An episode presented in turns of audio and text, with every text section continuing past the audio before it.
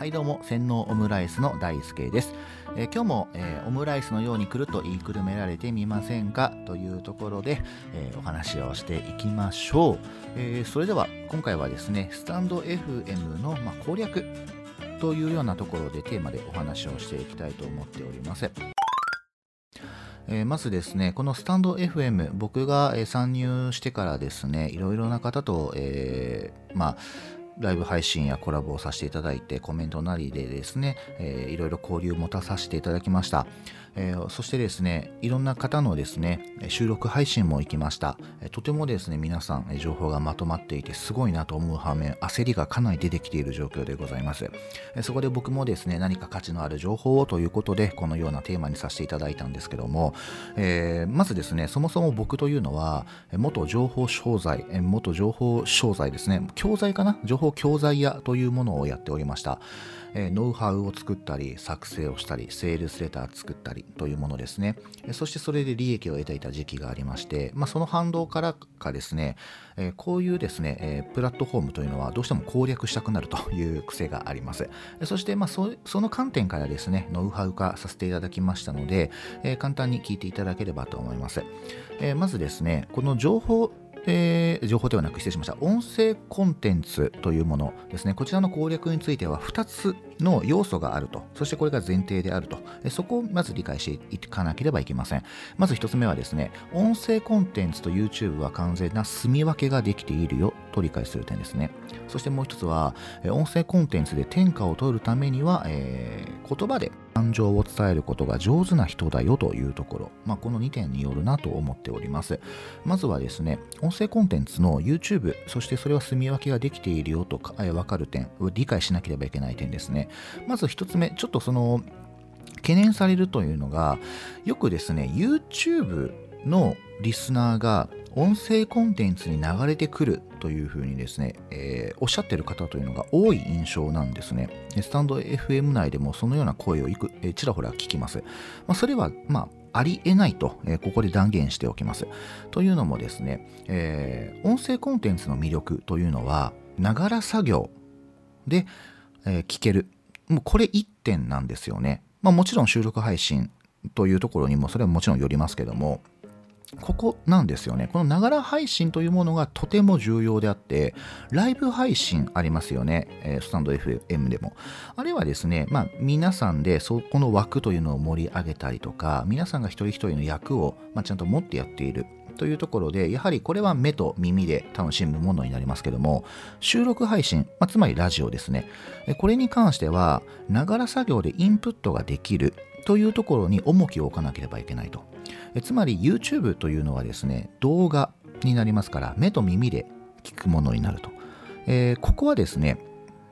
どうしてもながら作業はできないですよね。ながら作業をしながら YouTube を見るというのは少し難しいと。もちろん YouTube でもながら作業でですね、えーまあ、配信を楽しむこともできるんですが、その場合のキロバイトですね、これがかなり減られて、まあ、減ってしまうので、どうしても懸念される要因ではあると思います。その点、ラジオというのは、まだキロバイトとしてはまあ少ない方ですので、外でも楽しむことが気軽にできると。えーつまり、ながら作業というところに一つ着目をするとですね、まあ当然ですが YouTube というものとは全く完全に違うところになってくるわけですね。これが住み分けというふうに表現している部分ですね。まあ、あとはですね、まあ、これも、えっと一つのデータとして、まあ、皆さんご理解いただければと思いますが、えー2020年9月18日から23日の間でですね、週3回以上 SNS を利用していると回答した人を対象に800名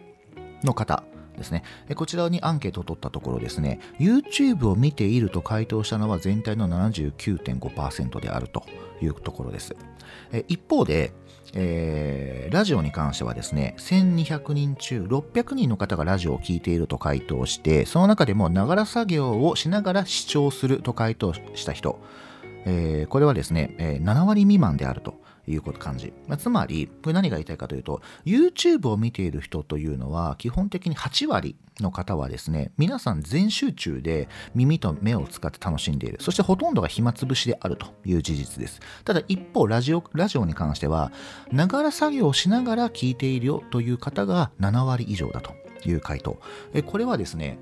まあ、ももう僕が言っていることというのは裏付けされていることと、まあ、ほぼ同義であると思っております。えつまり、えながら作業という観点、相手がながら作業で私の、えー、配信を聞いてくれていると、えー、理解すること、これがとても重要であるということがおそらく、えー、今後、え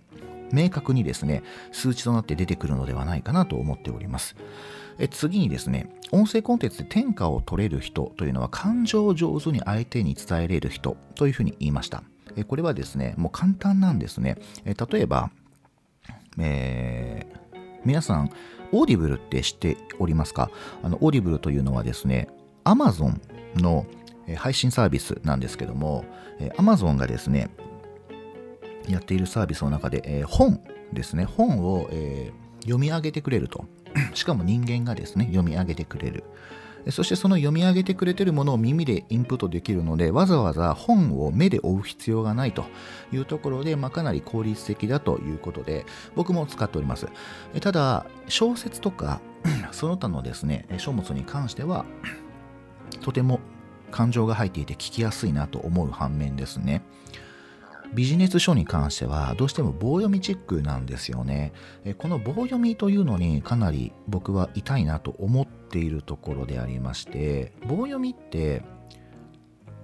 あまり入ってこないんですよね情報が。これはですね Siri とか Alexa とかに本を読ませてみるとですねおそらく皆さん理解できるはずです。何を言っているかよくわからない、えー、つまり入ってこないと言っていることの意味は理解できるけども入ってこない。これは、えー、感情というものがそこにないので、どうしても話していることというのがですね、なかなか頭という、えこのフィルターをですね、すり抜けていってしまうという状況なんですね。感情というものがあると、その人の感情が伝わるので、自分も似た感情にセットしてですね、話を聞くことで理解度というのが深まっていく。ただそれができないわけですね棒読みというのは。うんえこれはとても重要だと思います。えつまり、ながら作業を、えー、しながら皆さんは聞いていると仮定した場合ですね。感情を込めて話す。例えば大事なところの間というものをえちゃんと置いて話すとか、そのように聞いている側に聞こえやすいように工夫して話す。というのはとても重要になるわけですよね。まあ、つまり、まあ、相手に対する愛情であるというところです。これはとても重要、商売であってはとても重要な部分ではありますので、ここが攻略法の鍵になってくるのかなと思っております。まあ、つまりまとめてしまうと、ながら作業というものをしながら聞かれているということをまず前提に置いて、そしてその作業中でもしっかり伝わるように感情と気持ちを込めて相手に伝えやすいように工夫して配信をするというところが重要であると言いたいわけですね。はい。ということでですね、え、今日の配信はここまでとなります。え、この音声コンテンツというもので、えー、いかようにですねマネタイズをしていくかというところに関しては僕もですねある程度、えー、理解をしておりますのでそれはですね、えー、概要欄に貼ってあります記事にしゅ、え書いておきました、よろしければ興味があれば、えご確認ください、えということでですね、え今日はここまでとなります。それでは、え大輔でした。ありがとうございました。